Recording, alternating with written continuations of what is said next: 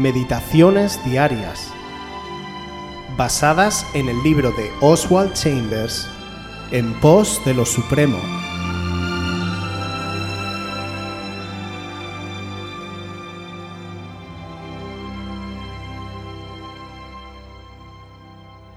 Dominio moral. Romanos 6, del 8 al 11. Y si morimos con Cristo, creemos que también viviremos con Él, sabiendo que Cristo, habiendo resucitado de los muertos, ya no muere. La muerte no se enseñorea más de Él, porque en cuanto murió, al pecado murió una vez por todas, mas en cuanto vive, para Dios vive. Así también vosotros consideraos muertos al pecado, pero vivos para Dios en Cristo Jesús, Señor nuestro. Vida Vida eterna fue la vida que Jesucristo exhibió en la esfera humana, y es la misma vida, no una copia de ella, la que se manifiesta en nuestro cuerpo mortal cuando somos nacidos de Dios. Vida eterna no es un don dado por Dios, es el don de Dios mismo.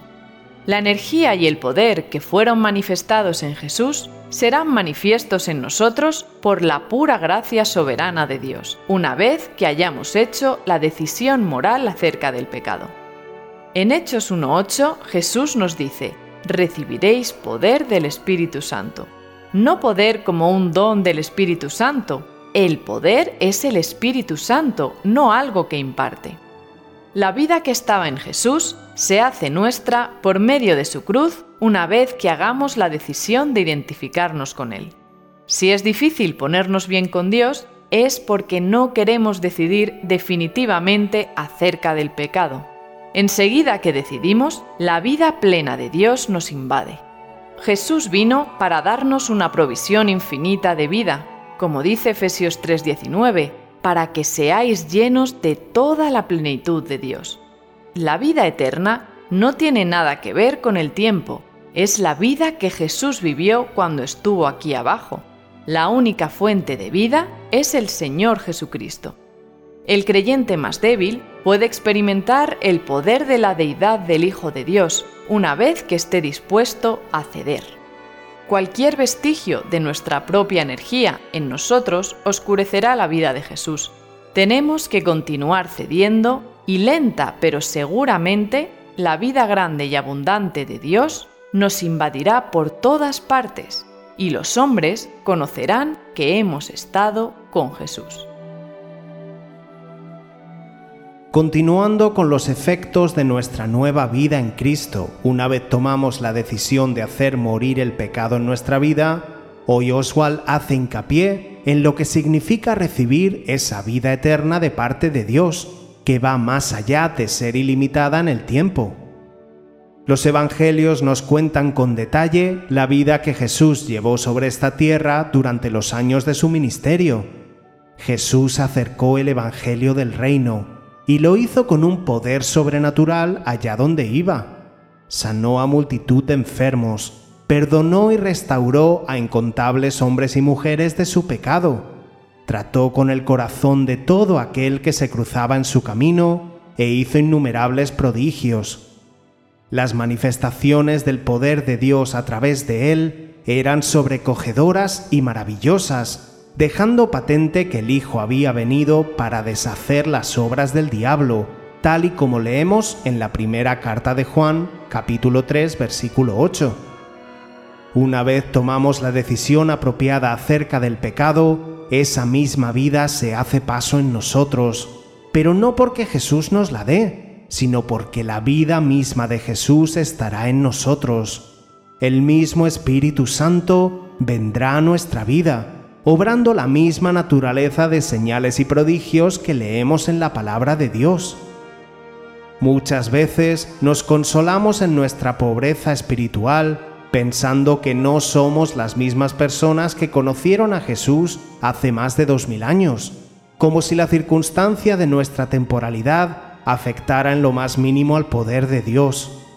Pero tenemos que ser conscientes de que no se trata de nosotros, Cuanto antes nos demos cuenta de que es el mismo Cristo el que vive en nosotros, el mismo Espíritu Santo que le levantó de entre los muertos, antes nos liberaremos de nuestros propios límites y dejaremos que la plenitud de Dios inunde nuestras vidas. La vida de Cristo se hará patente en nosotros a medida que nos abandonemos a ella, soltando toda confianza en nuestras propias fuerzas y recursos. Este quizá es el mayor desafío de todos, perder para ganar, soltar para recibir. Nuestra mente jamás lo entenderá pero ni falta que hace. Nuestro espíritu sabrá bien de dónde viene nuestro socorro.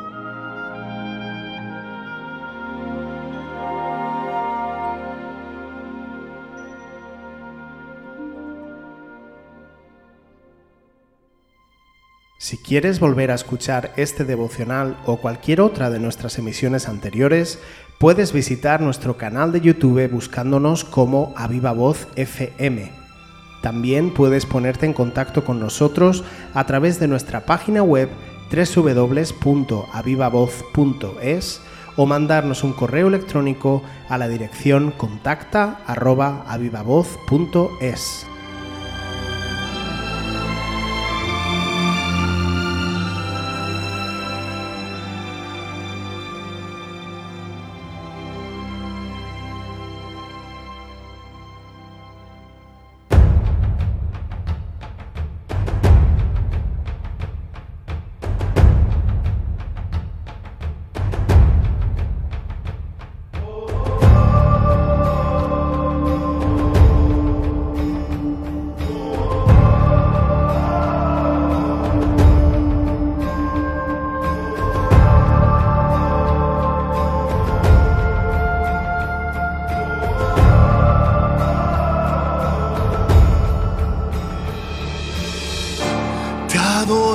Santo Espíritu, te entregamos nuestro corazón, sometemos nuestra voluntad a ti.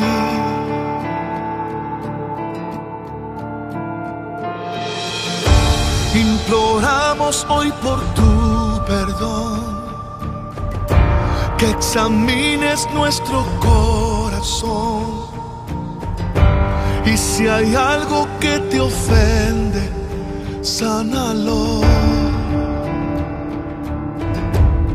Queremos vivir a la luz de tu verdad y así reflejar